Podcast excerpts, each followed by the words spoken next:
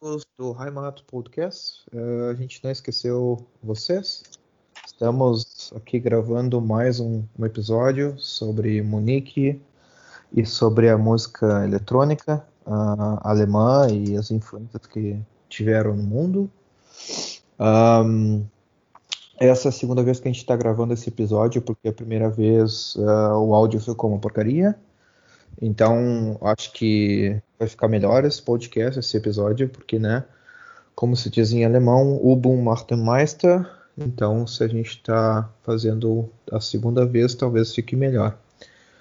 Para falar sobre música eletrônica, hoje é, eu chamei o Fred. Fred está aí. Uh, e a gente vai conversar um pouco sobre o que veio de Munique, uh, Giorgio e por aí vai, uh, produtoras musicais de Munique e alguns tipos, algumas vertentes da música eletrônica e também alguns festivais.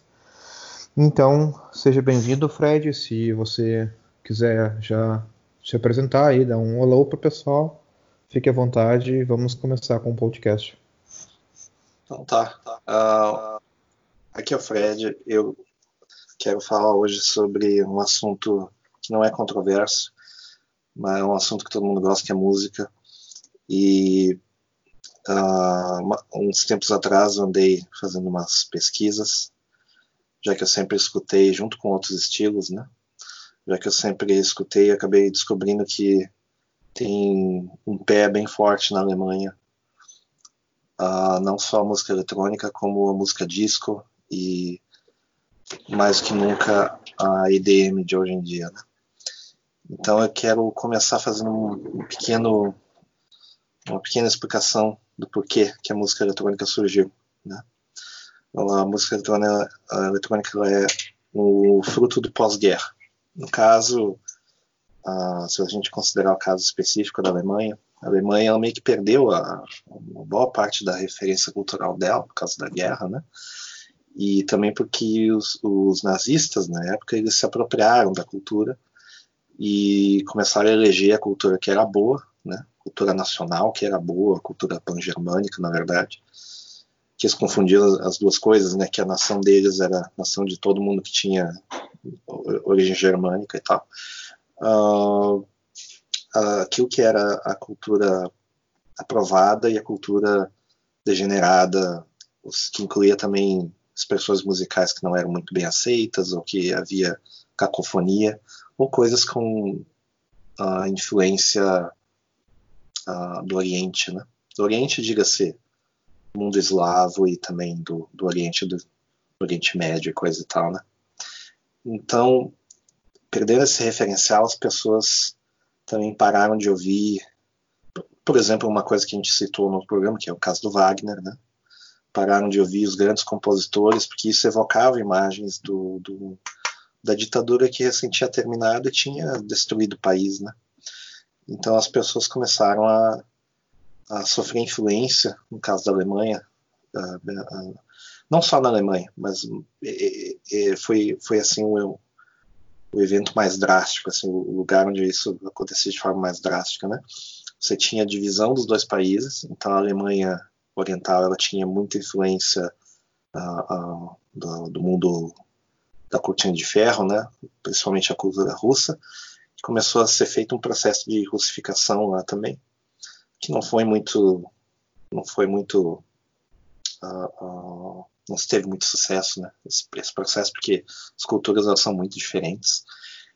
Ao mesmo tempo, do lado oriental já tinha um, uma, uma, uma certa influência da cultura inglesa e da cultura americana, né? principalmente no início do cinema, né, aquela coisa toda.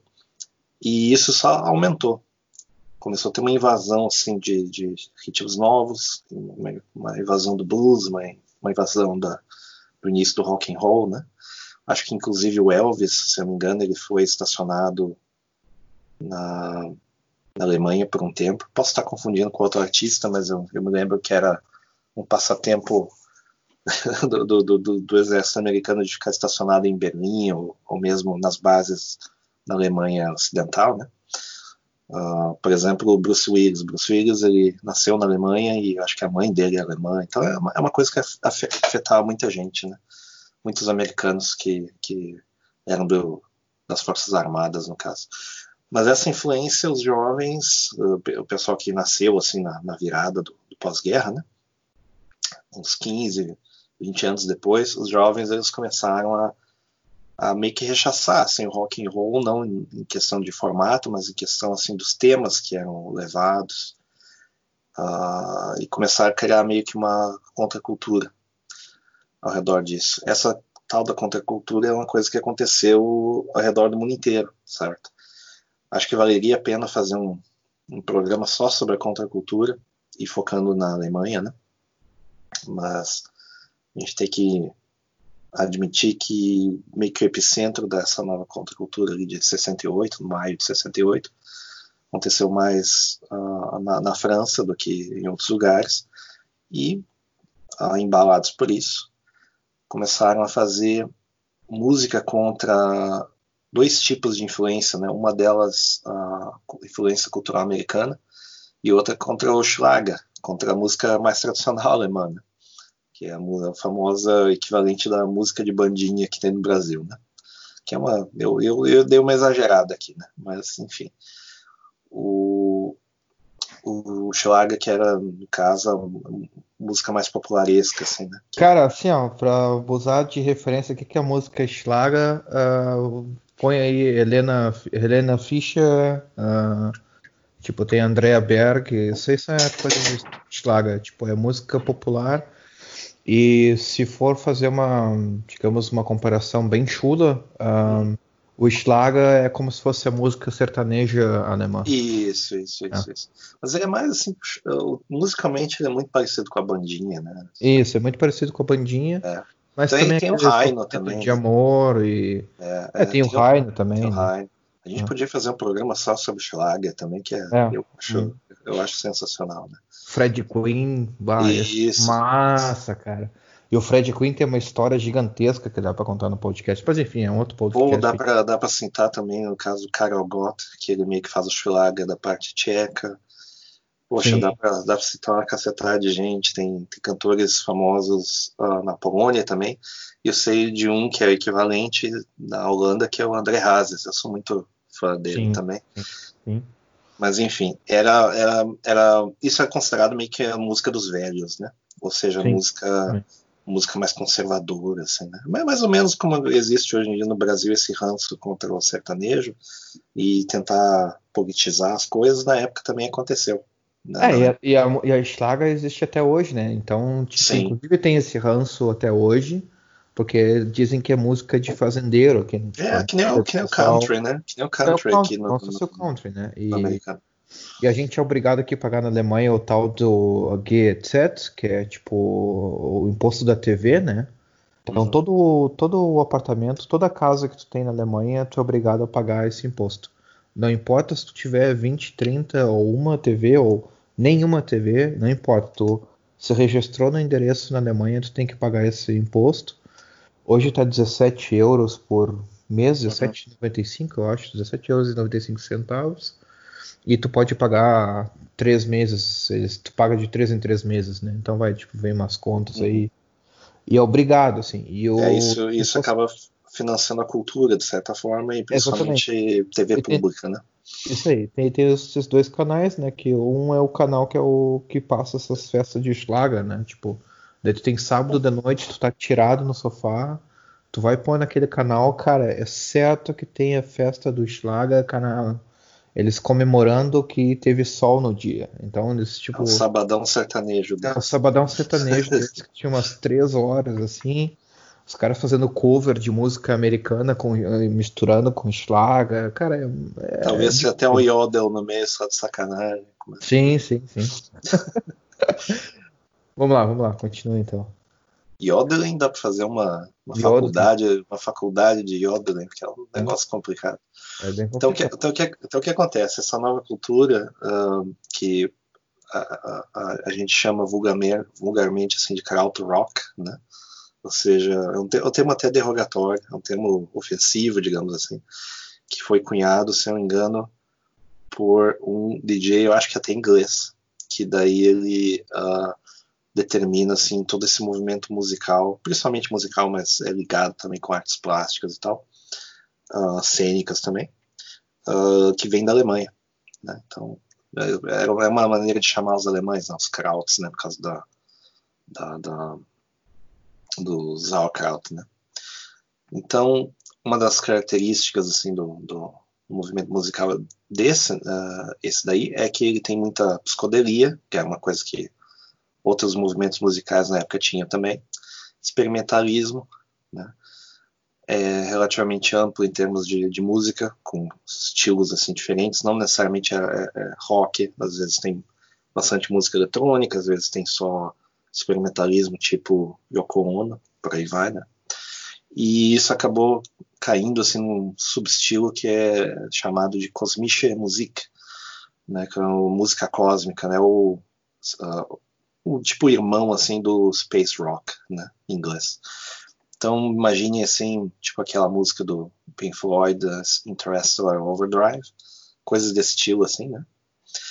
Uh, nessa época também, não coincidentemente, uh, mas tudo ao mesmo tempo, né, surgiu o rock progressivo na, na, na, Inglaterra. E ele ia aparecendo, ia se misturando com influências do folk, influência de música erudita, experimental também. E isso meio que se espalhou no mundo anglófono. Tem umas bandas de rock progressivo alemão também, né? Uh, tem, tem a que eu mais gosto, que é a tal do Triunvirata, né? Que o tem disco, várias, cara, tem, tem várias. várias Uhum. Tem uma que eu. É, essa Triunvirata eu achei num, nos discos para vender na baia de 5 reais do Big, né, o famoso Walmart. Foi assim que eu descobri. É meio, é meio estranho, mas, mas tinha. Hum. Que é a coisa do, dos anos. final dos anos 60 e início dos 70. Banda essa que fez, inclusive, muito sucesso em Portugal. Vai entender porquê, né? Uh, uh, mais um, uma, uma, década para frente. Uh, antes de tu começar a falar uma década para frente, uma banda de progressivo alemão uh, dos anos né, 70 e por aí, que é antiga também. Eles têm uns discos atuais também, que é a Brusel uh, Machine. Se vocês tiverem a fim de escutar, é B-R-E, o O com trema, Zell, S-E-L-L, Machina com, em vez de C com CH, tem um S antes do CH. Eles têm um, também um rock progressivo, é bem legal, da Alemanha. Se vocês certo. tiverem curiosidade. Essa eu não conhecia, essa eu não conhecia. Uns, uns quase 10 anos depois surgiu um tal de uh, uh, Rock in Opposition, tal de Rio, né? Não tem nada a ver com a capital do glorioso Rio de Janeiro. Uh, é, um, é um movimento que era mais político do que musical. Ele é muito similar ao krautrock, é mais consistente dos estilos que ele, que ele abrangeu, né? mais, rock, é mais rock progressivo mesmo, assim, se você escuta, mas tem, tem umas coisas bem experimentais. E os caras não gostavam de ser chamados de nada, que na época tinha muito essa coisa assim de dar um, dar um, um rótulo, né? Então eles eram meio contra isso. E é um movimento mais francês-belga do que qualquer outra coisa. A banda assim que eu mais gosto desse movimento é o tal de Universo Zero, o universo zero, né? E que tem umas músicas tenebrosas, assim, de dar medo, assim, é bem, é bem climático e, não, e tal, né? Como nessa época também teve muita invenção técnica, muita inovação técnica, uh, e na Alemanha, por exemplo, se tinha Uh, na, na, Alemanha e na Inglaterra, né, se tinha uma indústria do áudio, né, indústria da, da, dos, de aparelhos de som, de microfones, de amplificadores, que usou tecnologia da, da primeira, da segunda guerra mundial, né? rádio também estava praticamente disseminado no mundo inteiro, então se criou conceitos assim de hi-fi, conceitos de, de uh, sons de alta frequência e também sintetizadores, né? que são aparelhos que funcionam de duas formas, uma gerando uh, frequências que talvez não sejam humanamente reproduzíveis, que antigamente o que se fazia? Se fazia, por exemplo, um instrumento de madeira, instrumento de, de metal, instrumento a cordas, usando bucho de gato, coisas desse tipo assim. E até hoje eu não sei se é verdade isso, mas é, é assim que se fazia. E eram coisas encontradas na natureza, eram frequências com, com sons encontrados na natureza, materiais naturais ou processados, mas que vinham né, do, do, ambiente natural. E o sintetizador ele era capaz de gerar coisas baseadas apenas em frequência e ruído. Então você tem coisas que realmente remetem né, a um som mais espacial, que não tem tanto a ver com coisas mais tradicionais. Né? A própria, o próprio sentido ele já te diz que isso é uma coisa alienígena, ou que é uma coisa futurista. Né? Junte-se a isso a ficção científica e as inovações do, do, da época nuclear e tal, Guerra Fria. Então você tem um ambiente perfeito para uma música do futuro, né? Então, nessa época também surgiu o Mellotron. O Mellotron ele era um instrumento onde você tinha ah, em cada. É, um, é, como se fosse um teclado, né? Cada tecla ele tocava uma fita. Ah, e essa fita ela tinha daí um, um som pré-gravado. Né? Então você usava. É, é, como se fosse um sintetizador com, com fitas já gravadas. Né? É bem interessante o conceito. Cara, dá pra usar nesse, nessa referência o Jean-Michel Jarre? Jean-Michel Jarre, ele já, já ele, ele, fa, ele, faz parte dessa, dessa, dessa época, assim, um pouco depois, assim, né? Sim. Os grandes tecladistas começam a aparecer, a gente vai citar depois o, o Vangelis, por exemplo, né? O famoso Sim. Evangelos. E, e, da Alemanha, o maior, maior expoente dessa questão, assim, da tecladeira é o Tangerine Dream, que eles foram, foram meio que juntados assim uma banda a partir de 67 tem tem uma, uma cacetada de discos assim uma coisa extraordinária assim muito prolíficos né? Que os sábios até hoje gravam e fazem coisa. Uh, uh, e, e, são muito conhecidos por fazer trilhas sonoras de filmes bastante conhecidos né e documentários também né inclusive eles fizeram até a trilha sonora do GTA V né? Tem que lembrar disso daí que é interessante. E ah, os discos assim que eu mais gosto deles é o Fedra e o, Rubicon, sendo que Fedra é para mim é, o, é, meio que divisor de águas assim, no, no, no, antes e depois, assim como por exemplo aquele disco o, o, o, primeiro do Black Sabbath é o que cria né, o metal pesado, digamos assim, né, heavy metal, e, e esse ele meio que cria essa questão do, da, da, da música de teclado, digamos assim, né? Tem bastante apresentações dele no, no, no YouTube. Se você tem qualquer um desses serviços de streaming, uh, você acha boa parte do catálogo deles, mas não tudo, porque tem muita coisa. então, talvez só o Apple Music tenha tudo, mas eu, eu não tenho Apple Music, então não, não tem como como dizer, eu só digo pela probabilidade, porque o catálogo deles era da. O Spotify tem bastante coisa. É, é. é mas não tem tudo, sabe? Assim, mas é, se você tiver um, um, uma ou duas dessas contas aí, você consegue quase tudo. E ao mesmo tempo você tem outros artistas, da Inglaterra principalmente, flertando com aquilo que se fazia em termos de música eletrônica na Alemanha, né? com, com essa com essa inovação toda que estava vindo dali, com essas músicas estranhas, né? O caso mais emblemático foi do David Bowie, né? David Bowie ele chegou inclusive a se mudar para Berlim Oriental, né? Tem aquela historinha você tinha me dito que era o Lou Reed que tinha contado, né? Eu não sabia se era o Lou Reed. É Acho que é, sim. Acho que é, que ele diz assim, eles estavam conversando, daí, pô, eu vou embora, né? Vou embora daqui e tal, mas, mas David, você vai para onde? Ah, vou, vou para Alemanha lá, oriental, vou ver como é que é o comunismo, porque o capitalismo não tá com nada. Aí passam uns anos, encontra o Reed aí, pô, e daí como é que é o como é que é o comunismo? É a mesma coisa, mesma porcaria. Mas essa época o David Bowie, ele, ele, ele, já acho que já no início dos anos 80, né, ele foi para lá, se eu não me engano, e, e já, te, já lançou uns discos uh, completamente uh, uh, embebidos né, na estética e na, nos instrumentos, jeito, maneira de produzir, é bem, bem, bem interessante, assim, que dá para ver uma diferença enorme, assim, né? Inclusive, um dos filmes que eu acho que mais marcou, acho que, é, que tem muito a ver também com o David Bowie, é o desse da Christine F, né? Pois é, né? Pois Christine é. F, porque, tipo, tem toda a história que ela era fã do David Bowie, blá blá blá e tal. É. E que é a história real, né, na realidade. Isso aí é a história sim, real. Sim, sim. Christine é. F, inclusive, que eu encontrei em Amsterdã em 2007. Inclusive, ou 2008, se não me engano, não sei qual ano que foi. Que ela estava se prostituindo lá e foi presa, inclusive. É, é, é. Que, eh, encontrei, ela, encontrei ela lá porque ela abordava todo mundo na rua. Basicamente, é. isso daí. Tinha uma velha lá, é. abordando, de, não, não, não quero nada, não, obrigado, moça. Aí depois, deu uma semana depois, eu vi assim no, na TV, assim, ah, presa Christiane F. Amsterdã e tal. Caralho. Né? Enfim.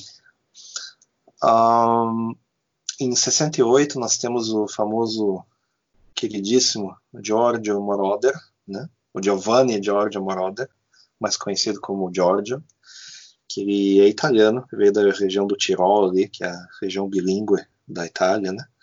Fica na fronteira com a Áustria e a Alemanha. E eh, essa essa região, embora seja região tranquila, etc, e, e razoavelmente próspera, não tem muito o que fazer lá. Não, se, a, se, a, pessoa vive de eventos, produzir música, etc, não é, não é exatamente um polo, né? Então ele acabou indo para Munique, que é ali onde, ali onde tinha grandes clubes de, de, de, de danceterias, né? Do, de músicas dos anos 70, já influenciadas por uh, o soul americano, o início daquele movimento Motown, né? E coisas locais também, né? Então começou a ter essa, essa noção do, da música sendo tocada automaticamente famoso som mecânico, né?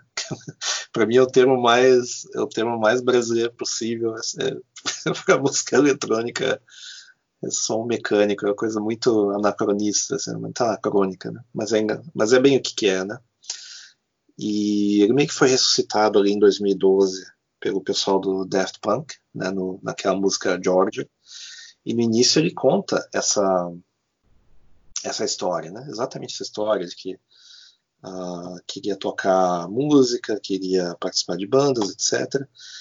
E, e tocar nesses, nesses, nesses clubes e tal. Só que ele teve uma ideia assim, bom, tem, tem o sintetizador, tem esses instrumentos novos, como que seria a música do futuro?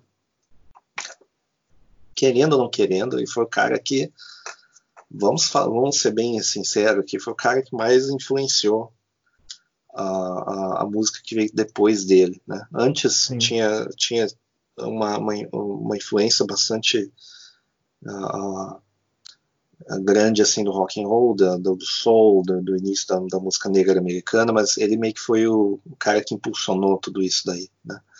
Então também foi relembrado agora pelo no, no Order na música Tutti Frutti, o disco se chama Music Complete vale a pena escutar também.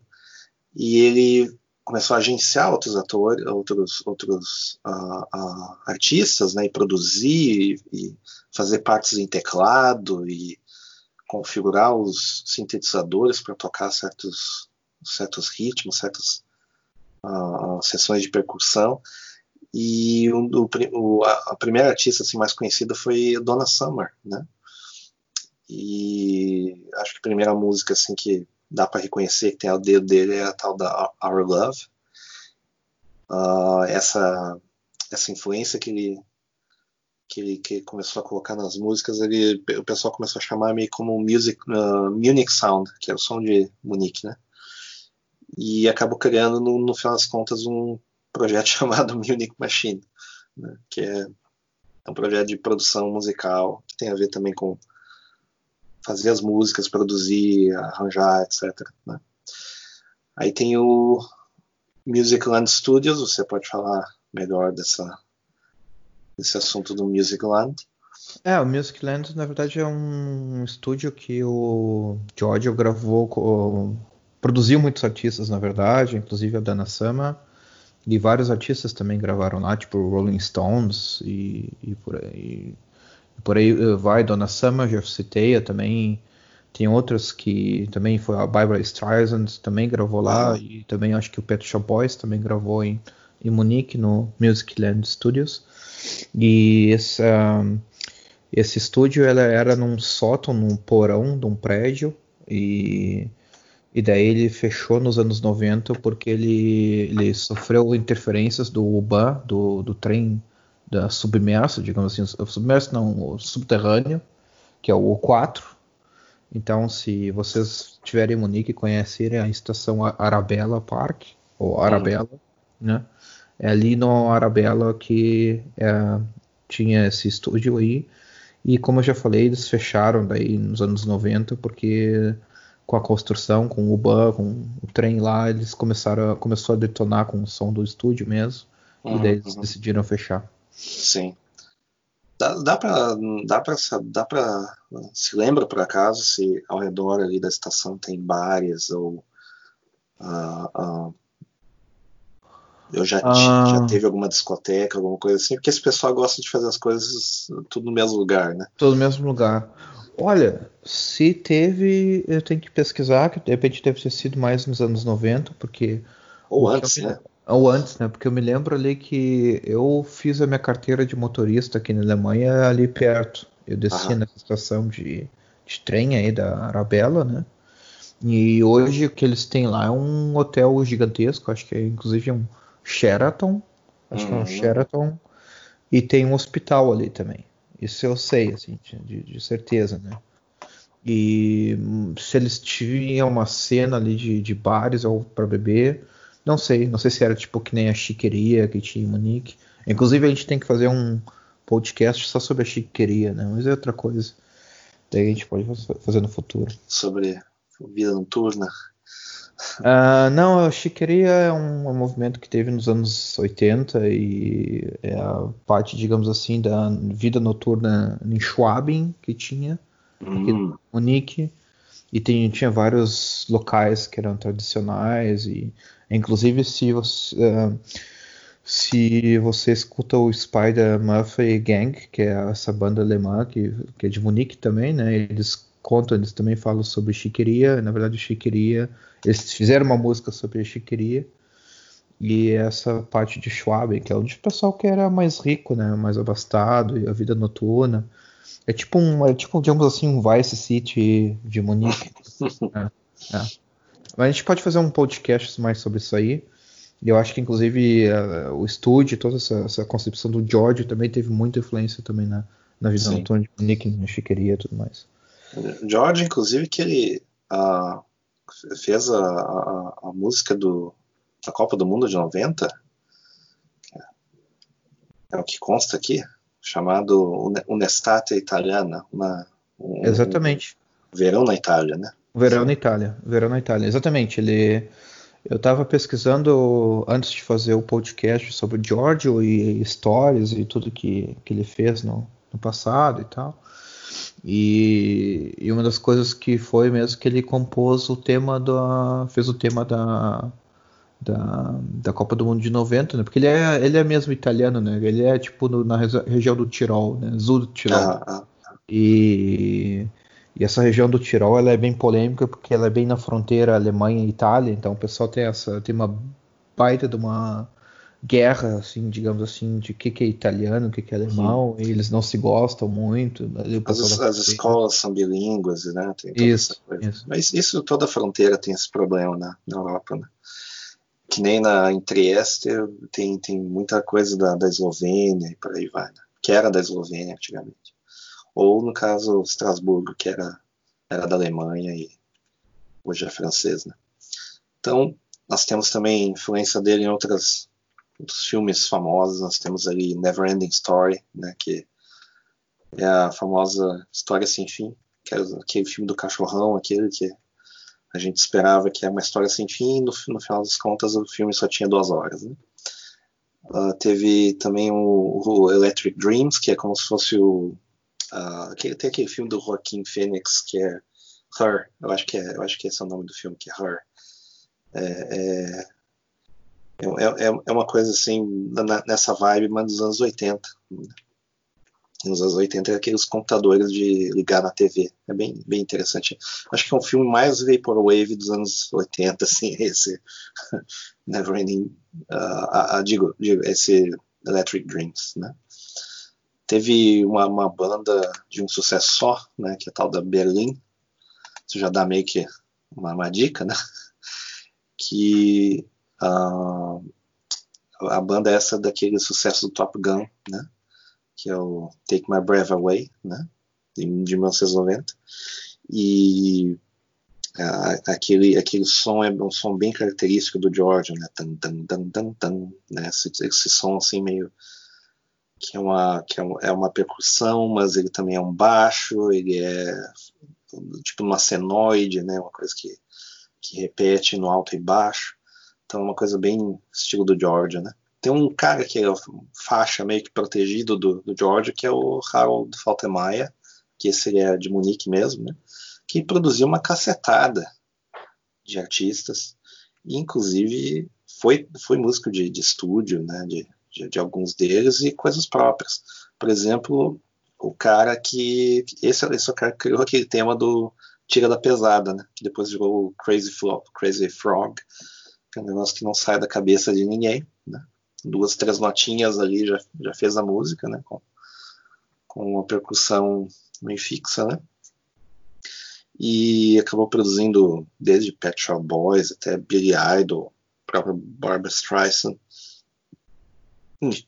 Enfim, ali nos mais nos anos 90, esse, esse era meio que o, o cara que ele era duas coisas do Jordan, né? Digamos assim, em termos de influência musical. O, o disco que eu gosto mais do, do George, assim, que é que mais representa, assim, é from, aquele From Here to Eternity, né?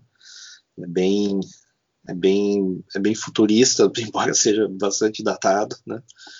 E você consegue identificar elementos dele, músicas que estão surgindo agora, certo?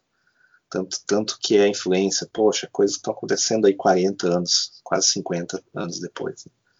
Impressionante. Na, ainda na Alemanha, a gente não pode deixar de falar do, da maior influência da, da, da, música eletrônica em termos de formato e, e uh, execução, que é um negócio que mais ou menos criou a, a, a noção do techno, etc. E tal, que é o Kraftwerk, né? que são de Düsseldorf. O caso Kraftwerk, traduzindo, é, é, é, é, como é que eu vou dizer, não é estação de energia, é como é que é, é não é, não é, é, power plant, né, em inglês, mas é usina de energia. Usina, tá, usina de energia. Bom, tá, tá difícil, hein? Usina de energia, é, Exato. Uh, então, eles, eles têm esse negócio de uh, criar um, meio que fosse uma uma marca pessoal, onde eles não são exatamente humanos, são robôs, o som é, é totalmente automatizado, e na verdade quase tudo que tem ali é, é, no início era tudo muito manual, né? Os primeiros discos do, do Kraftwerk, os primeiros dois, né? Acho que é o Tone Float e Organisation, eles, eles, eles eram discos basicamente de experimentalismo, tinha umas coisas assim tocadas no estilo meio rockzinho mesmo, uma que outra coisa, né? E muito som ambiente, assim, né? Aquela música de elevador, mas uma coisa meio até meio chata e anódina, assim. Aí depois eles começam a criar coisas real, realmente futuristas e que, embora muito, muito, muitas das coisas sejam datadas, elas você nota a influência delas em quase tudo, né? E começar a criar essa persona deles de, de serem robôs e tal, de eles começaram a, a tocar uh, ao vivo, só, só botando os robôs lá para tocar uma certa hora. Então virou meio que um folclore, né? E eles faziam. Pra você que achava que o Daft Punk era original, né, cara? Bah, Daft Punk e tal, cara. Esse, você esse pessoal da. Hoje, hoje a gente não vai falar de EDM, a gente vai só tocar é. de leve, né? Porque EDM, para mim, é uma coisa bem diferente, né? Ah, nada, nada contra, não, não é uma coisa assim que eu particularmente gosto, assim, de paixão, etc e tal. Mas eu acho bem legal, assim. Só que não é a mesma coisa, né? Uma, é, a EDM é, é uma coisa muito mais bem produzida, é uma coisa basicamente feita em laboratório, assim, comparado com, com que, por exemplo, o Kraftwerk fazia. Kraftwerk não, eu digo, eu digo mais a performance ao vivo, né? Que hoje ah, tu, sim, sim, sim. tem, sim, tipo, o Daft Punk que tem aquela coisa estética da, que ninguém sabia quem é o pessoal do Daft Punk, tinha aqueles mistérios e tudo mais, assim. O Zezé de Camargo e Luciano. e, e o Kraftwerk fazia isso com robôs, né, cara? Tipo, é bem legal a estética que eles faziam. Eu digo mais por isso, assim, não, não comparando a música dos dois, eu só tô comparando, assim, essa quem achava que essa, esse mistério em, em, em, torno do artista que tinha no Daft Punk era algo original, vocês nunca viram então uma performance do Kraftwerk, né? É, essas, essas coisas assim de colocar uh, luzes e laser, etc e tal, isso, isso, são coisas que vieram de outros outros performers, né? Então até isso acho que começou lá na época do, do, do, do Pink Floyd, o pessoal lá de Cambridge, que eles faziam um show pro pessoal que tava chapado de ácido, né? E eles também estavam chapados de ácido. E daí tinha aquelas coisas, aquelas luzes uh, direcionadas e com formas, etc. Isso é, isso é vamos dizer assim, é, é, é, a cultura hippie sofisticada, né? Então, nada foi, nada foi inventado agora, ninguém é original mais. no, no das, das, obras dele, assim, da, do, do do pessoal do Kraftwerk, eu, eu, eu gosto muito de três, de, de, de, três discos, assim, tem, tem um que também é muito importante, uh, que é, no caso, o Autobahn, né, que é uma homenagem às autoestradas né, da Alemanha, né, e, e, começa com som de fusca, inclusive a pessoa é, entra dentro do carro, gira a chave da ignição, ele aperta, toca na buzina, vai dirigindo. Então é uma coisa bem, uma coisa bem quintessencialmente alemã, né?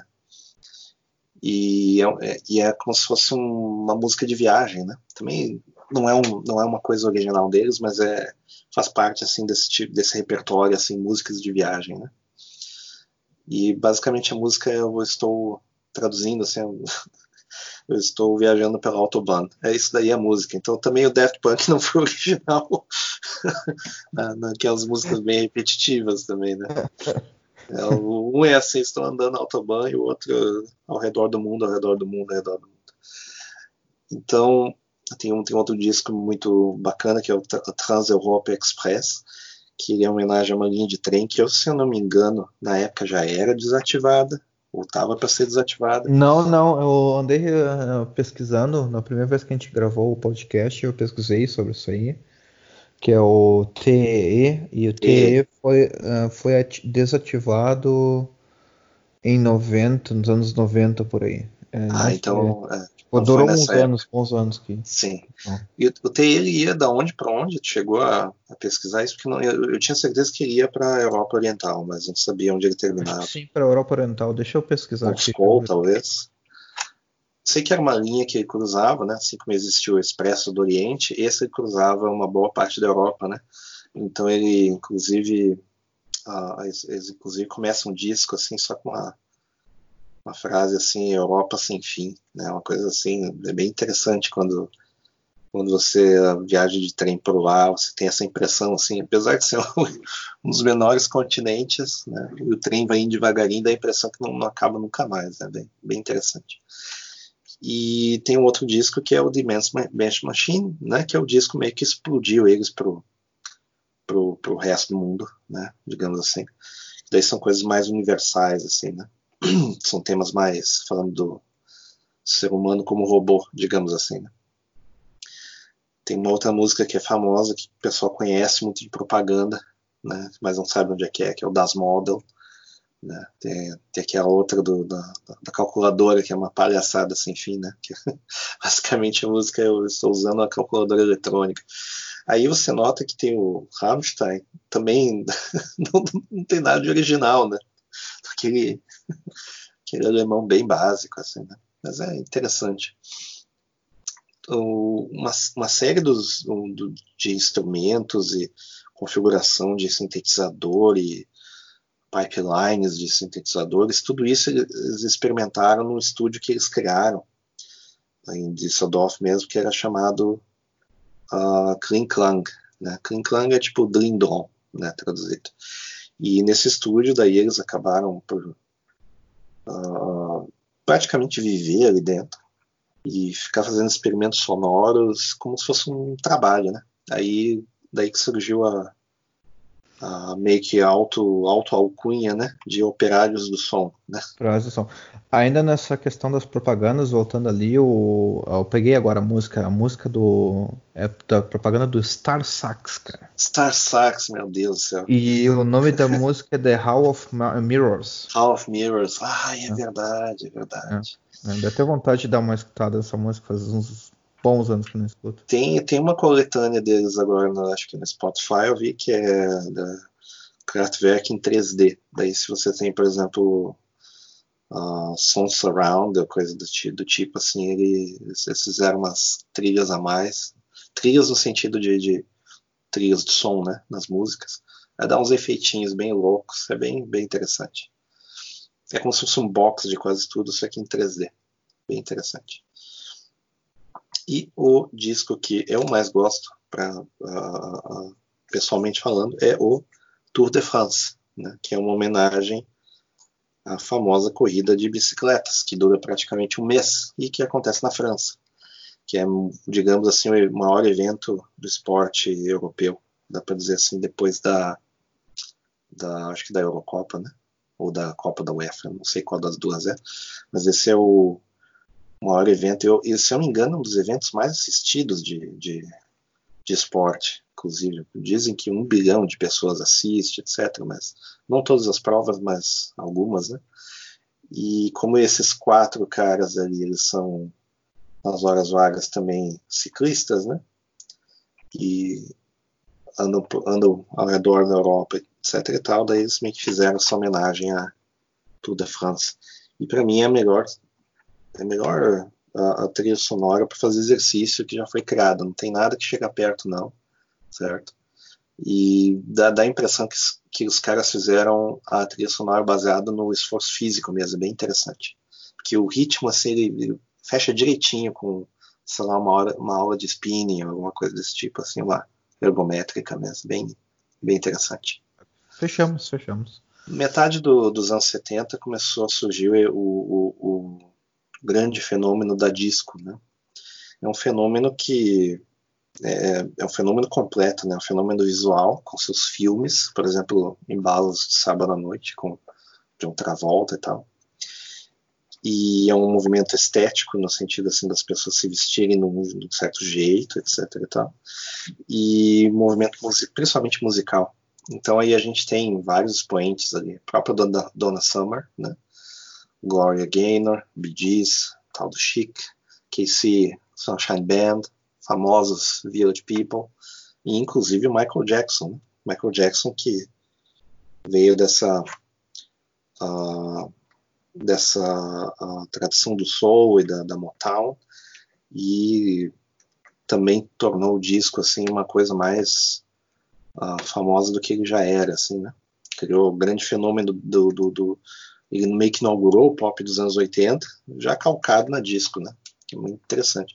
Michael Jackson, inclusive, que tem uma história muito muito interessante em Munique, né? Que ele, ele ficava sempre no mesmo hotel, coisa assim. Isso, mas isso tu sabe melhor do que eu. Ali, que... Não, é, é curto. Ele ficava sempre no Bayerischer, Bayerischer Hof, que é o hotel, tipo assim, mais luxuoso de Munique, digamos assim fica ali em Maria, um, perto de Marienplatz, perto da Maximilianstraße, na verdade.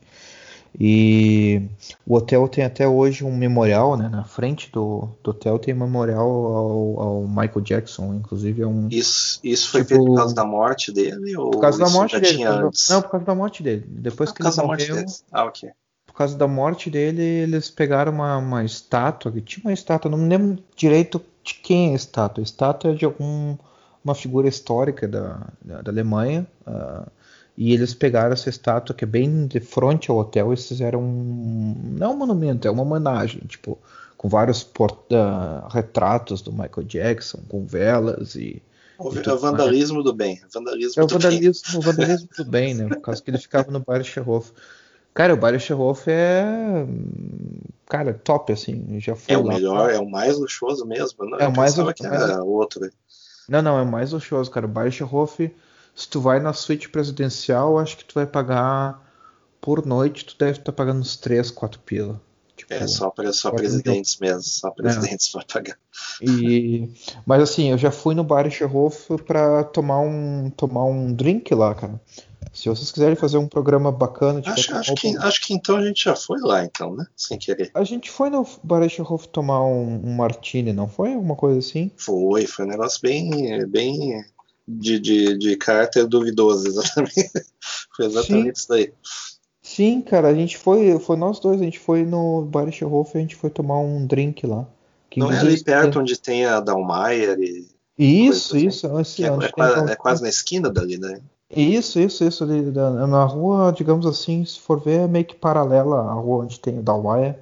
Sim. E, e a gente foi ali tomar um drink é mesmo. Eu não me lembrava se eu tinha ido contigo ou com minha ex-mulher. Eu, tipo, eu, eu tinha ido com alguém tomar um drink lá. É, mas Eles foi em tinham- 2000 e, foi em 2013, eu acho que foi. É, então tá, então tá. Eles têm um terraço também que é bem bacana. Eles têm sauna também, cara. Eles têm sauna e spa. Que na verdade o bar onde tu toma lá no terraço o drink e tal, ele é parte de um spa. E eu, se não me engano, o spa por dia deve estar custando, acho que uns. Não tá tão caro assim, deve estar uns 200 pila, 250. Mas é assim, é. Tipo, é luxuoso, né? É, isso, É isso algo em que- reais, isso em reais dá uns, uns 7 mil reais, assim, pra, de, de gorjeta. de gorjeta. Mas vale a pena, cara. Se tu tem, se tem dinheiro e tá afim de curtir um negócio classe A, vai lá que vale a pena. Eu me lembro que os, gar- o, o- os- o garçom lá, o cara muito profissional, dava até medo de perguntar assim pro cara, porque, pô, peço, peço negócio errado, o cara me joga na cara, não sei. não sei, não dá pra saber. Então, nessa época daí teve a, a, a, a resposta meio que ao, ao, ao disco, né, da vindo da Europa, que é o Eurodisco, né. Então aí a gente já põe uma cacetada de gente aí, por exemplo, o ABBA, né? o ABBA que foi um sucesso, que meio que trouxe a Suécia ao mundo, digamos assim, né? meio que abriu a Suécia ao mundo em termos culturais. As pessoas descobriram que existia uma Suécia, né? e junto com o ABBA daí veio várias várias coisas da Suécia, assim, além das, das marcas, né? E das grandes empresas de lá, o pessoal tomou conhecimento de como a sociedade dos caras era muito para frente, assim, muito progressista, digamos, dos costumes, né? E muito esquisita, assim, em vários, vários sentidos, assim. Por exemplo, uma coisa que que, que, que eu li num, num livro que era o seguinte, que todo, todo sueco ele ganha um número fixo de identificação, é como se fosse um CPF, né? Mas já quando nasce. E ali está codificado o dia que a pessoa nasceu, né? A data, a hora, etc e um número único, né? E esse número a pessoa usa o resto da vida em todos os aspectos sociais dela. É bem é, é interessante, mas assustador também. Né? Facilita em termos de burocracia, mas em compensação uh, o Estado sabe uh, exatamente quem você é, né? A qualquer momento. É bem, bem da coisa, coisa da sociedade deles. Então o ABBA ele é aquele grupo Uh, uh, mais de, de, música mais feliz, etc e tal. Só que por detrás dos panos, o pessoal tava fazendo muita turnê, muito show, muita gravação, e inclusive a, a, a moça loira deles, no auge, acabou desistindo e meio que acabou a banda ali, porque era, era muita coisa, era muito intenso, né? E o pessoal mal conseguia descansar. Então, e de Munique daí teve um teve um, um, grupo bem bem interessante bem cafona que é o Gengis Khan. Eles uh, uh, fizeram várias músicas temáticas mais ou menos como se fosse um El Chan da Alemanha assim. então por exemplo as músicas deles assim a própria Gengis Khan que é uma homenagem ao famoso uh, conquistador ali da, da, Europa Oriental. Gengis né Uh, é. Inclusive, assim, ó, ó, tudo que a gente está falando aí de referência musical e música eletrônica, eu vou estar tá colocando no Twitter do Heimat Podcast, tudo junto. Sim. Isso, e... isso, você encontra não só nos sites de, de streaming, algumas coisas você só encontra no YouTube mesmo, né? Que a sim, gente que sim. fez o upload de VHS, coisa e tal. Sim, sim. É, eu vou postar muita coisa do SoundCloud também, que é, que é aberto, né? A maior parte do pessoal, e daí vocês vão ver então as nossas referências lá. Assim que tiver, você tiver o, o podcast liberado, vocês vão estar com os links também no Twitter. Certo. Então tem uma outra música deles, por exemplo, Moscal, que é uma homenagem a Moscou, né, no caso. E tem uma que é Samurai, tem outra, deve ser um tema, essa eu nunca escutei, deve ser um tema mais oriental. Tem uma que se chama Pistoleiro, assim, português mesmo. Tem uma outra que é Machu Picchu, né? É, é, deve ter a flautinha aquela do que é a musiquinha lá do Neymar tenta se matar, etc. E tem um outro grupo que dá a impressão que é, sei lá, de Nova York ou Los Angeles, mas não é, é de Munique, que é chamado Bunny M. Você tem aquela famosa música Ma Baker, também outro sucesso chamado Rasputin, em homenagem a exatamente aquele cara lá que era conselheiro espiritual do, do, do último tsar russo, né? E eles têm a música mais, mais famosa, mais famosa deles, que é aquela Daddy Cool, né? Bem, bem famosa. E eles são crias do, do, do, produtor Frank Farian, que ele, inclusive, eu acho que era Hot, ou coisa assim, o sobrenome anterior dele, não, não me lembro. E ele produziu outras, outras bandas ali nos anos 90, sendo que uma delas é conhecidíssima, Milli Vanilli. Tem o No Mercy, La Bouche, que são mais coisas assim, mais de Eurodance mesmo, né? Então, na, nessa virada, assim, do, do, Depois a gente vai falar um pouco do Milli Vanilli, assim, que é, é uma história interessante, assim. Um, a história de picaretagem, que é interessante, né? Nessa época começou a surgir o Ítalo Disco, né? Que no Brasil foi ah, conhecido e divulgado mais pela Transamérica, né? E outras rádios que têm alcance no Brasil inteiro que é o chamado dance music, né? Uh, ou o pessoal chama de dance 90, né? Nos anos 90 no Brasil teve essa, essa era mais ou menos assim, ou se você tinha sertanejo ou você tinha pagode, né?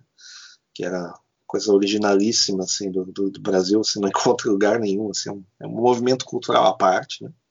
Que na, na minha humilde opinião, não deu sequência, é uma coisa assim que morreu assim na virada dos anos 2000 e, e hoje é outra coisa, né? Depois teve a fusão desses dois ritmos, que é o que o pessoal chama do sertanejo universitário hoje em dia, né? As pessoas não notam, mas teve essa fusão, né? Então acabou unindo as tribos, de, de certa forma. E tinha esse negócio do dance dos anos 90, né? E esse dance dos anos 90, sei lá, 80, 90% dos, dos artistas eram produções italianas, inclusive a nossa famosa Corona aí que batizou o vírus, né? Que tá, tá é a coqueluche do momento, dá para dizer. Mas é verdade, era, era, tinha vários olheiros que o pessoal ia dar uma viajada para Brasil, Miami, etc e tal, e eles capturavam essas cantorinhas e coisas e tal e traziam para Itália e produziam e, e acabavam virando cantores de estúdio ou, ou produções mesmo. Né? Por exemplo, Hadaway, por exemplo, que é a produção a, a holandesa, né? O cara é holandês esse. Mas, exato, exato. Esse, esse, esse, esse, cara, não, esse cara é holandês. É, mas a, a, a, distribuição, comercialização, isso tudo através de canais italianos.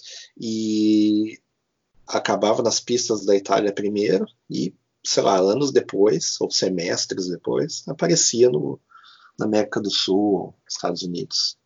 Né? Essa época também é a época de muitas, muitas drogas e muita sacanagem, né? vale, vale a pena lembrar. Né? É uma coisa típica da Itália. Então, na, na, virada dos anos 80, deixa eu, eu tenho que citar uma coisa que é interessante.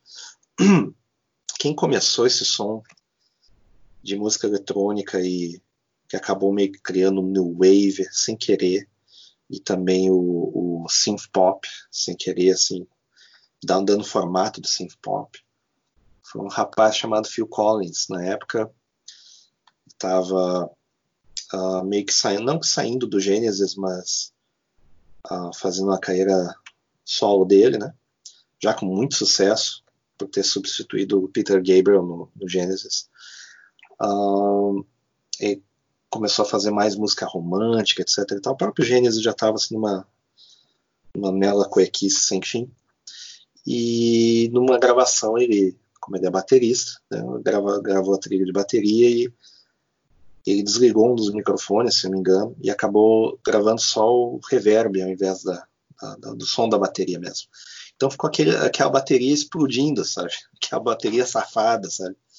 Que, que, que, explode, assim, né? Que tem eco. Quando ele ouviu, assim, a gravação, ele ficou escandalizado de como era ruim, como era um negócio inaudível e, e, e cacofônico e terrível. Mas aí, aos poucos, acabou percebendo que isso poderia ser um, ser um pano de fundo para certos tipos de música mais dramática ou mais soturna, né?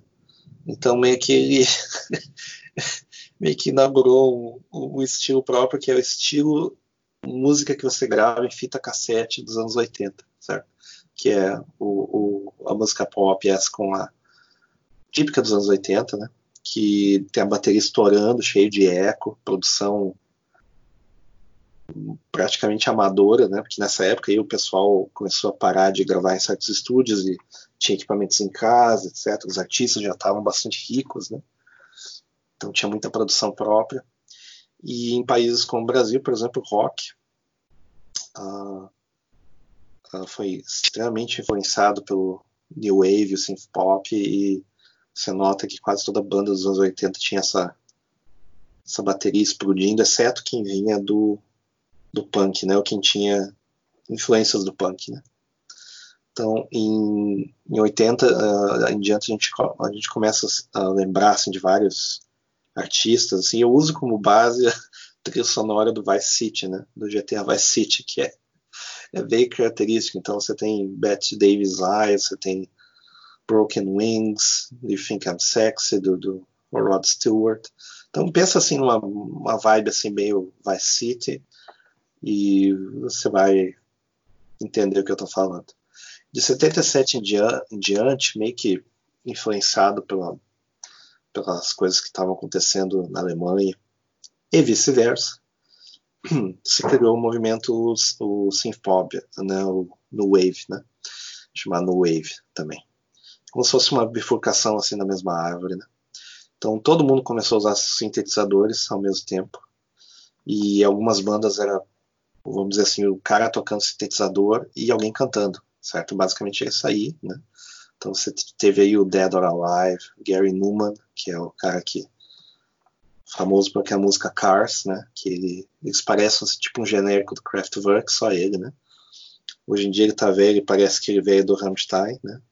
Inclusive, tá morrendo, né? Parece que não, não pegou corona, não, ele teve um ataque, né? O cara do, do Rammstein. É, sim, Nossa. teve um, teve um ataque maluco lá. Drogas, né, cara? Possivelmente é, drogas. Ataque, ataque das drogas e do bom senso.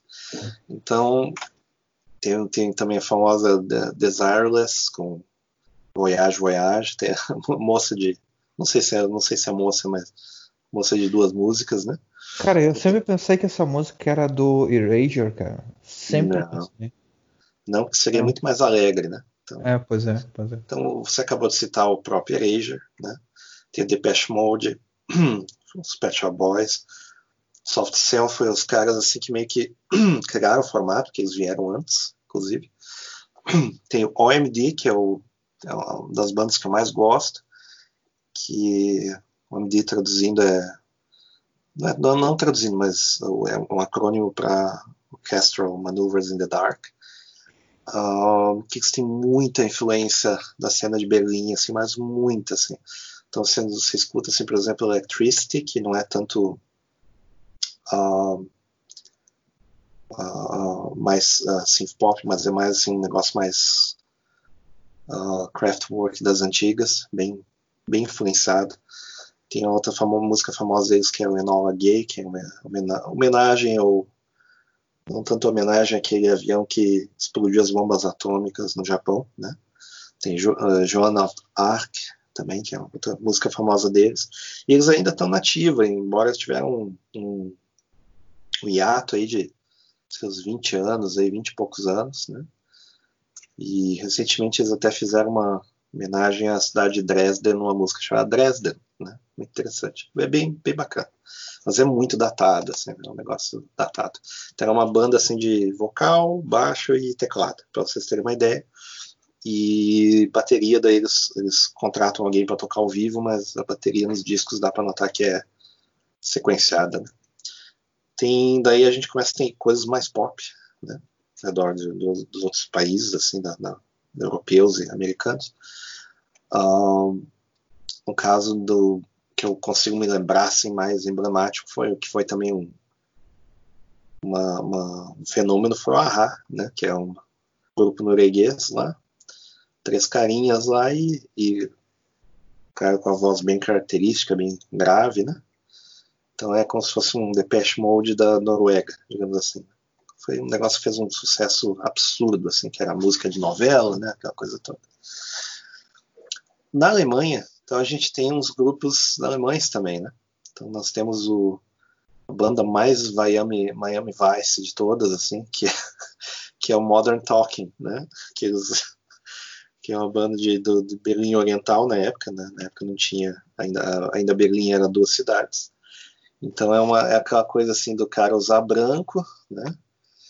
Só o, só o, só o blazer com ombreira, né? Sem camisa. Camisa. É o cabelaço, que é cabelaço, assim, glam, né? Mas não tanto. É. E bronzeado pra caralho. É. E sem Mr. meia. cenoura, né, cara? Cenoura, bronze. cenoura e bronze, exatamente. Muitos presidentes agora estão usando essa, essa vibe. né? Então, e, e, também o cara só de, de como é que é, de, de aquele, aquele sapato lá sem... Mocassim? Mocassim, exatamente, cara sem mocassim, né? É. é. essa vibe aí, né? O relojão, né? Aquela, vibe Miami Vice, cara saindo de uma Ferrari também branca. Essa, essa é a vibe, né? É essa vibe. E é muito, e é muito datado, assim, aquela bateria explodindo, que em inglês bem basicão, com algum sotaque. É. Muito eco, né? É. Tecladinho safado, né? Mas, é, mas fez muito sucesso. Os caras têm quatro, cinco músicas aí que todo mundo lembra e, é. e cara, eu, eu, escutava essas coisas assim quando eu era adolescente e, e, e, o negócio perdurou assim de um jeito. Qualquer festa assim que o pessoal fazia no interior tocava essa desgraça desse. Inclusive, inclusive uh, eu, quando é que eu tava? Eu tava acho que em 2015, 2000, não, 2016. 2016 eu tava, fui para Warsaw, né, cara? Eu peguei um voo, fui para Warsaw para conhecer dar uma banda.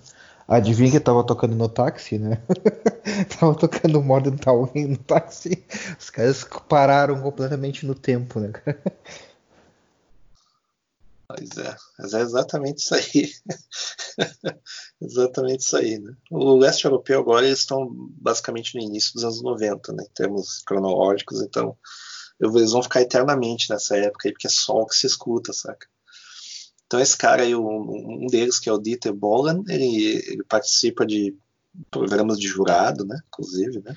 Cara, é o Mr. Cenoura, né, cara? Tipo, ele tá o Mr. Cenoura, ele tá assim, cara. Ele tá hoje tiozão, ele veste aquele pullover, pullover do ombro. Por cima do ombro, assim, né? Uh, com aquele, aquele. Como é que é? O Rude, aquele com do Camp David, que daí tu sabe Meu que é, é tiozão. Tiozaço. Boomer Energy, exatamente. Tipo, tipo oran, uh, laranja, né, cara? Laranja, tipo cenoura e bronze. E o cara, plástica assim até o talo, né, cara? O cara, o cara tem mais plástica. Sorri cara e levanta a mão, né? exatamente, exatamente. Ele sorri e levanta a mão, cara. É triste. Mas ele é, cara, ele, ele é assim, como produtor, ele, ele deve faturar muita grana, cara, porque ele produz muito, cara. Ele produz muito artista assim, pop e, tal, assim. Mas ninguém vai muito com a cara dele, assim, tipo, todo mundo já meio que tira sarro da cara dele. Ninguém respeita ele muito no pessoal. Mas, mas o cara é rico pra caralho. Ele, tipo, tem o que ele quer, sabe? Tipo, tá feliz, né? Tá ele feliz. tá feliz, cara. Ele não tá nem aí, tipo. Continua fazendo o programazinho dele de TV, ganha a grana dele foda-se. É. O outro artista que eu me lembro, assim, que fez. Ele já tava assim, meio que indo mais pro pop, mas tem umas influências, que é o Falco, né? Falco com o famoso Rock Me Amadeus, né? Que fez um um sucesso estrondoso. Se não me Sim. engano, ele morreu nas drogas, né? Inclusive. Morreu nas drogas, é. Uhum. Que não é. tem muito o que fazer na, na Áustria, né? Não sei se, se chapar e, e beber ou coisa assim, né? Enfim. tem, um, tem, um, tem, um, tem um grupo assim que eu considero mais uh, significativo assim, do synth pop alemão, que é o Alphaville, né? Que eles vieram de Münster e assim, o disco deles que é seminal, que é o Forever Young, né? E o Forever Young, eles, sei lá, tem sete, oito discos dentro de um só, embora seja medos de trilhas, né? Uh, eles poderiam ter lançado, sei lá, uma, uma, uma música nos, nos, nos, discos subsequentes, em vez de ter esgotado toda toda, toda a genialidade, né? É. Toda a genialidade num só. E o disco é sensacional, cara. Não tem, não tem encheção de linguiça, assim, é. É um clássico. É, é um é clássico. fantástico, assim. É. é tem Big in Japan, Forever Young, To Germany with Love. É, é Inclusive o Alphaville, cara, o cara do Alphaville, esses dias eu tava me lembrando, cara, eles, aqui na Alemanha tem um programa de TV que eles fazem, sei lá, duas vezes por ano, uma vez por ano, que é o Sing My Song, que tipo, uh -huh. teoricamente assim, é, eles reúnem cinco ou seis artistas diferentes, assim, tipo, que vai, sei lá, de Schlager até um, death metal alemão, as coisas assim, sabe? E eles fazem o que? Eles fazem um programa dedicado a cada um desses artistas. Ah. Então, então o que acontece? Daí um dos uh, em cada programa não dedicado a cada artista, os outros artistas que estão participando cantam covers do, ah. do, do, artista. Então, por exemplo, assim, ah, teve um programa que foi o Alphaville estava participando dessa temporada e teve um programa que foi só Alphaville e todos os artistas que estavam participando dessa temporada fizeram covers do Alphaville. E os caras são assim livres, assim, dizem assim, olha, faz como tu quer. E tem gente que faz acústico, tem vezes que, sei lá, o cara coloca uma batida eletrônica, faz umas coisas assim. Inclusive eu vou tentar achar esse programa no YouTube e postar lá no, no Twitter lá. Vale a pena. E os caras os cara choraram? Bah, choraram muito, cara. Ah, claro. Muito. Né? Esse, esse, esse, é, esse programa é pra fazer os caras é. chorar. É... é. Eles tomam um trago e choram, contam as histórias da vida, né, cara? Minha, minha vida foi muito triste e tal, tava jogado é. nas drogas e tal. enfim. Jogado nas drogas porque eu mesmo quis, né? Foi difícil. Mas enfim. Nós temos então aí o, o um outro rapaz aí que é romeno, romeno ou alemão, né? Acho que a mãe dele é alemão, que é o a Michael Cretu, ou Michal Cretu, que é o cara por trás da, da do Enigma, né? Enigma que fez um sucesso absurdo, começando com aquele lance do canto gregoriano, né? E, e depois sendo aquele negócio dos monges lá da, da Mongólia e coisa e tal, né? No Return to Innocence, né? Não sei se da Mongólia algum outro lugar ali uh, uh, de outro continente, mas eu sei que chegou a ser processado por usar sempre indevido, foi uma confusão, mas o cara ganhou muitos prêmios ali, fez muito sucesso, e é um cara assim com ideias musicais muito, até hoje assim, muito fora da época dele, né? Muito interessante. E ele produziu na época, lá no metade dos anos 80, a esposa dele, né, que é a tal da Sandra, né? Sandra a, a, conhecida porque é aquela música Maria Magdalena, né? E tem, ela tem uma voz assim muito parecida com a Xuxa, né? Vocês começam a notar certos paralelos, né? Que nada que foi feito em termos musicais no Brasil, quase nada assim foi feito no Brasil. Tudo é tudo é imitando alguma coisa que já existia, então, né? Já fiquem de olho aí que vocês vão notar muita similaridade quando não for plágio, né? Então, a, a, não estou dizendo que seja, né? Mas né, é parecidíssimo, assim. E é interessante porque daí, lógico, né? Como todo casamento de gente famosa, etc e tal, acabou não dando certo. Aí eles acabaram se mudando uma época para Maiorca, daí ele se mudou de volta para Munique, que na época quando ele produziu ele estava morando em Munique já. E daí ela ficou em Maiorca com, acho que se eu não me engano, com os filhos. E, enfim, mas eles se dão bem, etc e tal, hoje em dia. Sem problema nenhum. E o Enigma, ele, eles continuam, continuaram lançando disco até bem recente, né, mas não com tanta frequência, né? Então, é, o, é um outro pessoal que vale a pena lembrar que que é dessa cena aí, né? E o caso do Milli Vanilli, né? Milli Vanilli, outro artista grupo, né? Caso de Munique, em que os caras ganharam Grammy e tudo mais. Um disco praticamente impecável, três, quatro sucessos assim inacreditáveis. Uh, muito bem produzidos, produzidos por aquele cara antes lá que produziu outras bandas e tal, que era o Frank Farian. Só que o pessoal achou assim, nossa, esses caras, além de cantar bem, além de dançar bem, além de os caras serem muito bem apessoados, né? Pô, né? Essa voz aí não, não combina muito com eles, não, sabe? E acabaram descobrindo que, na verdade, eram tudo era tudo uma armação, os caras só dançarinos e tinha o pessoal que cantava por eles, etc e tal. Depois que descoberam, fizeram essa descoberta, um, você reassiste os clipes e fica meio evidente assim que não são os caras que estão cantando, sabe? Aí fica muito engraçado. Assim. Aí tentaram reanimar esses caras depois com o tal de Real Milli Vanilli. Uh, e não deu só com os, com os caras que cantavam mesmo, que os caras não sabiam dançar direito, né? Então não fez sucesso. Nem que queimou os caras, assim. Né? Então vamos, vamos falar dos festivais. Isso.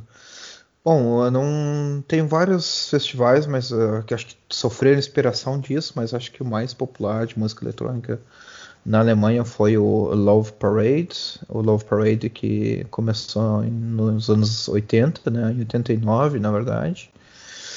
E teve alguns anos que eles foram cancelados por, por um outro problema e eles aconteciam festivais em Berlim, em Bochum e em outras cidades como Duisburg, que foi a última edição de 2010, que daí depois eu vou contar um pouquinho.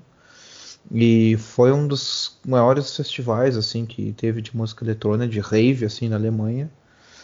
E um dos expoentes desse festival foi o Westbahn, né, que tipo ele fazia um electrobeat e, e uma música que é um dos, um dos, dos pioneiros da música eletrônica alemã, na verdade. Ele já é, já tá velhão, já está nos seus 55 anos agora. Como para músico é, é, velho, né?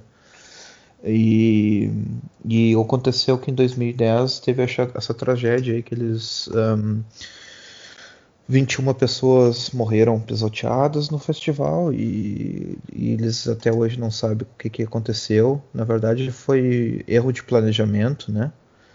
E o que aconteceu que eles uh, não tinham um local uh, que suportasse tanta gente assim que na verdade eles estavam estimando 1 milhão e 400 pessoas no evento nesse né, em Duisburg em 2010 e daí aconteceu que em a polícia no final das investigações concluiu que tinha 400 mil pessoas uh, no, no evento nesse dia e, e daí teve esse, esse incidente e, a investigação de, do, do incidente até hoje ela, ela não foi concluída, né? O, o organizador, o organizador ele diz que ele é inocente, que ele, o, a culpa é da polícia alemã, que a polícia alemã não sobre fazer o controle do não é o controle, mas tipo assim a, a dispersão do pessoal do evento, que teve o que aconteceu com esse, com esse tumulto foi que ele deu um pânico no pessoal e o pessoal começou a correr com medo. Eles correram de medo e quem estava, sei lá, não, não, não, não sacou bem o que estava acontecendo, acabou morrendo pisoteado. Meu Deus. E... Eu, me, eu me lembro disso daí, que daí teve uma, uma comoção absurda, assim, fizeram até um, meio que uma homenagem ao pessoal que morreu, etc. E tal. Foi, foi um negócio bem, bem, bem triste nessa época.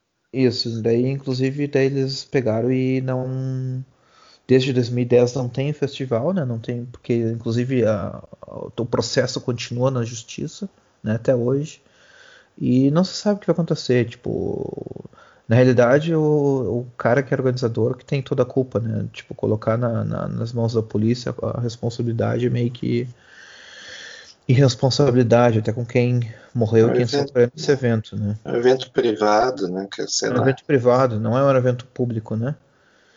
Uh, e é isso aí, é o, é o Love Parade. Uh, E daí tem várias histórias, inclusive eu estava lendo agora sobre Love Parade, eu já falei que um dos artistas que mais uh, se popularizou foi o Westbahn, que é de Berlim. E eles te, esse evento Love Parade ele tem, teve vários spin-offs, né, os festivais tipo alternativos e pelo mundo inteiro, inclusive no Rio, teve já no, em Viena, em Salzburg, em Paris, em, em Bolonha, na Itália, Turim também. Tem vários, teve vários lugares que eles tiveram uh, uh, festivais alternativos desse Love Parade, inclusive em São Francisco, nos Estados Unidos. E só que menores, né, cara? O maior evento, o maior Love Parade era sempre o que acontecia em na Alemanha, né? O original. Uhum. Isso que eu tenho para falar da, da Love Parade. Eu nunca fui, não, não, não sei porque também. Eu estava já em 2010 aqui. Deve ter sido alguma coisa divina que não me enviou.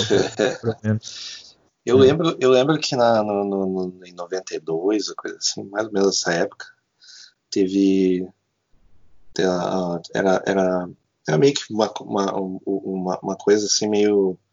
Um evento que todo mundo tem que ir, assim, na MTV alemã se fazia muito cobertura, etc e tal.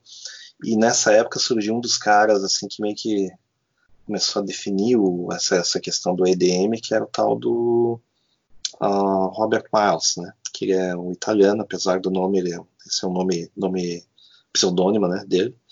E ele morreu recentemente, inclusive. E ele fez um, ah, um disco assim que foi seminal, assim, que meio que trouxe assim a house music assim para o grande público, que foi o Dreamland, Dreamland, que daí tem aquela música uh, Children, né? Que é, é, é, é, o clipe dela assim é muito uma, uma amálgama do clima do pós-guerra, né? É uma, uma filmagem mais ou menos daquela época assim do pós-guerra, o cara passando de carro assim, se não me engano na França passando pelos vilarejos assim e, e vendo a, a, a, vida cotidiana das pessoas assim e passando assim com, como se fosse um, um, uma janela de um carro, né? Passageiro numa janela de carro olhando para o passado, né? E, e, tem essa associação, principalmente a, por causa da, da, da, da, MTV alemã, etc e tal, essa associação da, dessa música assim com o período do da reunião né, dos, dos, dois países, das duas Alemanhas, etc. e tal, e tinha muita esperança no futuro, né, já que os países tinham sido se uh, reunidos, etc. e tal, então era meio como se fosse um, um, um memorial né, para o período anterior, bem, bem interessante. Acabou sendo meio que adotado para o pessoal como se fosse isso, né? É, inclusive eu estava lendo aqui sobre a Love Parade, só um, para complementar um pouco, né, que a cidade de Berlim um, disputou esse evento um, se seria algum feito estatal ou algo comercial, né, tipo privado. E em 2001 eles foram na justiça e daí na justiça se concluiu que esse evento deveria que ser privado, né, tipo comercial. E o, como o, um das coisas características do Love Parade era que não tinha ingresso, cara. Tipo, por isso que tinha um milhão e poucas pessoas, tipo, no evento, porque não tinha ingresso, não, não se controlava as pessoas que entravam no evento. E, e eu estava lendo as informações aqui sobre Love Parade que tem as, as, as estimativas que tem na Wikipedia, por exemplo, de número de participantes em cada evento na Love Parade, elas não são confirmados, porque é uma estimativa. Tipo, várias cidades também não revelaram realmente se esse número ou não. E como o evento era gigantesco, a, a segurança né, do evento, para organizar o evento, uh, custava entre 300 e 400 mil euros só Meu de segurança. Deus. É, é não tem como, né? É, é. E isso que os organizadores que tinham que cobrir né, esse Love Parade. Eu não sei se eles. Se eu acho que não, não era de graça, mas era assim, eles não controlavam, eles só. Acho que deixavam o pessoal comprar o ingresso e quem fosse, fosse, azar. Tipo, não, não tinha muito controle de um número de pessoas que participavam. Pois é. É, todos, todos esses eventos ali que que se levou nessa época aí que teve o um acidente uma, uma série de discussões assim sobre uh, se, se raves eram viáveis, se eram morais, se elas deveriam ser feitas de, de, qualquer jeito, se era um evento aceitável, né? Porque tinha muita, sempre sempre existiu rave legal, né? Uh, feitos em lugares abandonados, etc. E tal ou até dentro da lei, mas em lugares. Inclusive tem, inclusive eu tenho até hoje, né, cara? Inclusive. É. Tipo, eu tô seguido lendo aqui no, no jornal até de Munique, cara. O pessoal vai num outro lugar e eles fazem uma rave legal. E. E daí realmente a polícia bate e fecha tudo, né, cara? Inclusive eu tinha que falar uma, uma vez sobre a, a como é que eu vou falar isso em português? É a, a, vida noturna de Munique, né, cara? Que tem uns. Tinha uns clubes que, é, que era um coach, assim, na, nessa parte de música uhum, eletrônica, uhum. Munique também. Que era ali onde é que a gente foi. Acho que a gente chegou aí junto no Cultura Fabric. Acho que a gente foi. Né? Ah, né? sim, sim, sim, sim. A Cultura Fabric é uma, é uma série de casas e é, é. pavilhõezinhos, é. né? Pavilhões. Isso. É que não existe e... mais, na verdade, né? Não existe mais. Não, não existe mais. Uh, fecharam porque dava muita baderna. Imagina, é, se não dá. E agora, e agora virou um. Tá virando um centro empresarial, cara. Não assim, tipo, não só um prédio, na verdade, mas várias empresinhas de tecnologia tá indo pra ah, Ah, tá certo. O mais... pessoal esse é. ficou mais velho, né? Então. É, é.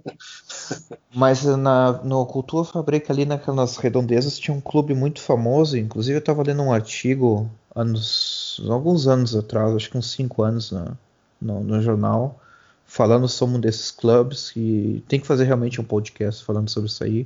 É umas histórias bem bacanas assim sobre clubes de música eletrônica de Munique. Inclusive fazendo um parênteses assim, já que a gente está falando um pouco da cena eletrônica aqui de Munique, se você vier aqui para Munique e quiser curtir um clube relativamente legal e fácil de entrar, você não tem que ter número de mulher junto, porque tu não pode entrar em alguns clubes sozinho, né? Tipo, se tu tem sim, dois sim. homens eles não deixam entrar dois homens, né, junto.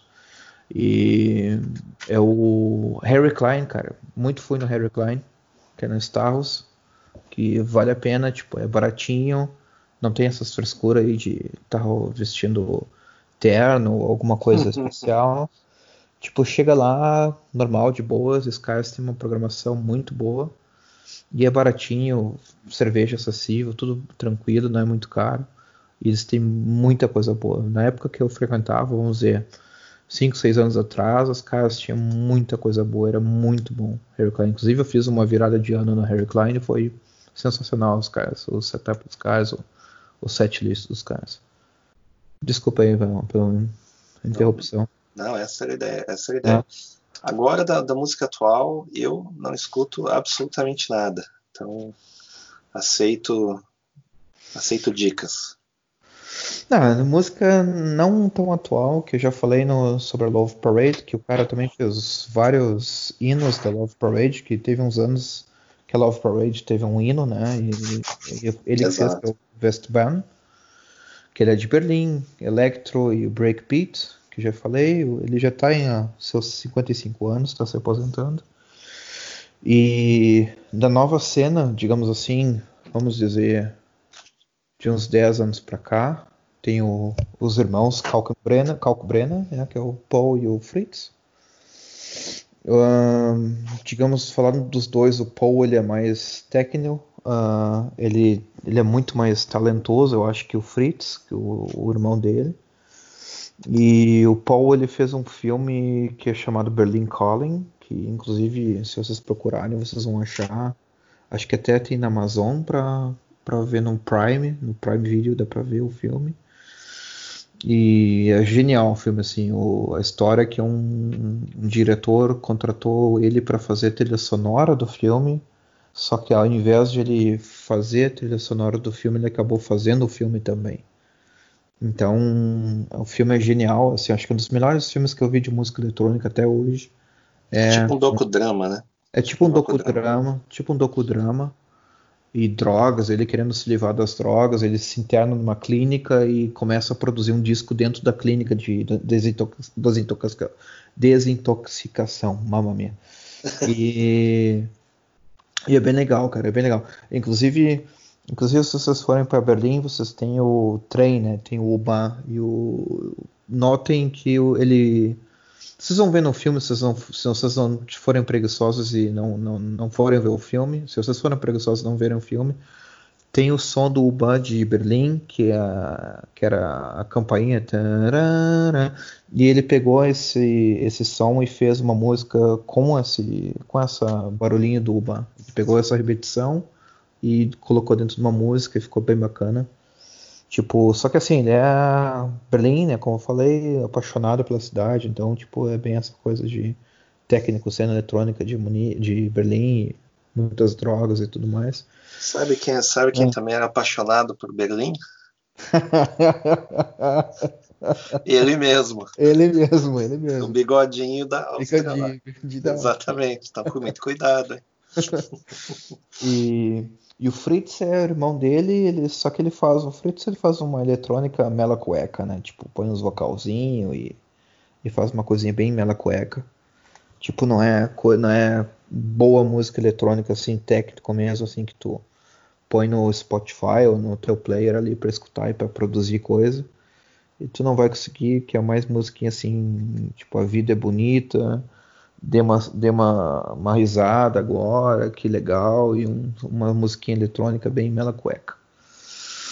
Falando em mela cueca, então tem a parte, digamos assim, da eletrônica pop, bem pop, que é house, ou house EDM, que daí tem os dois, que é o Robin Schultz e o Felix Yen, mas os dois são assim na categoria se eu for associar, seria acho que o Schlega eletrônico, assim, tipo, que é. eles fazem qualquer coisa, assim, então qualquer música, qualquer propaganda eles estão, qualquer coisa pop, assim, eles estão.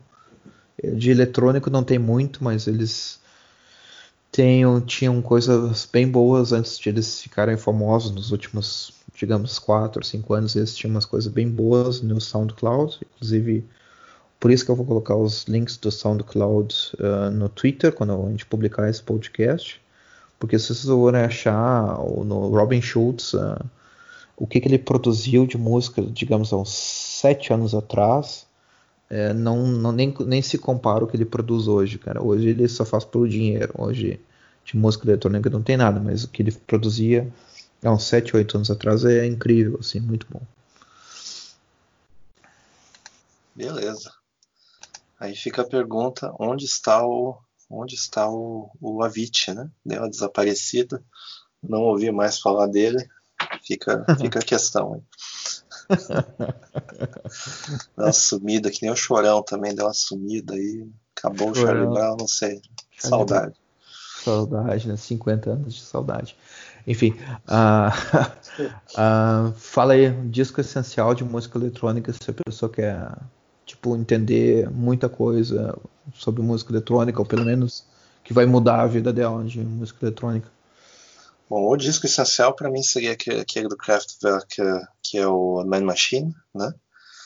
E eu também pegaria algum do aquele lá do George lá que eu citei antes, que é o como é que é o nome do, do, do disco aqui? From Here to Eternity, yeah eu pegaria esse, esse daí, né, para ter uma, uma base assim de, em termos de influências, né. O que eu mais gosto no caso é o próprio uh, Tour de France do Kraftwerk, é o que eu pessoalmente mais gosto assim. Para entender a, a, a, mente alemã no assim, synth pop tem que ser o, o Forever Young do Alphaville, é o que, que mais me, me lembra assim, né. Maravilha. Bom, o que eu tenho de referência, tipo assim, de música eletrônica para mim, assim, que é essencial, é, uh, eu diria o do atual é o Paul Kalkbrenner que é o, o Berlin Calling, que ele tem um disco homônimo como um filme, né, o mesmo nome do filme. E eu sou um fã, bem fã do New Order, tipo, não é a parte alemã, mas é uma das coisas que mais me influenciou assim gostar de música eletrônica foi o New Order. Inclusive eu... tem um documentário, né, que me falou outro dia, Isso, que é o. Mostra o produtor deles e de outras é, bandas também. Isso, que é o 24 Hours Party People. Assistam esse filme, é maravilhoso. 24 Hours Party é. People. Tem o, pri, o, primo desse filme é, o, é, o, é, um documentarinho de TV, acho que da própria BBC, que é o Synth Britannia, se eu não me engano. Esse é o nome do documentarinho. Ele dá a ideia do, do New Wave e do, e do Synth Pop. Exatamente. Exatamente. Tá no e YouTube, daí, inclusive. Né? E um dos, no YouTube. No YouTube. E isso aí acho que eu também vou colocar nas referências. Acho que é legal ver. Vou colocar a referência do Berlin Calling, uh, desse synth, uh, desse documentário que tu falou aí do, da BBC. E o 24 Hours uh, Party People. Talvez tenha um trailer, né? E eu acho que um álbum essencial do New Order é o Movement, que é o de 81. Os caras gravaram logo depois do Ian Curtis se suicidar. E eles não sabiam muito o que ia fazer e eles fizeram eles três mesmo, né? Tipo, os que sobraram do grupo, né? Que é o, o Bernard Sama, o Peter Hook e o Stephen Morris. E daí eles fizeram New Order, que a primeira música é Ceremony. Ceremony é, pra mim, é uma das melhores músicas que, que eu já gosto, assim, tipo, pra caralho. E é isso aí. Tipo, acho que terminamos mais um podcast sobre música eletrônica. Uh, mais algum comentário, Fred? Acho que deu para deu pra, deu pra dar um apanhado geral, inclusive colocando algumas coisas bem obscuras ali, né? Sim. E já que você está em casa ou vai ficar mais em casa, aproveite e escute música. Sim, sim. Isso. Não essas coisas que tem por aí hoje, né? Falando como um bom velho, né? Não essas coisas que tem hoje, mas uma chamada música de verdade. que bobagem. Mas é isso aí. Obrigado quem, quem ficou até agora aí ouvindo.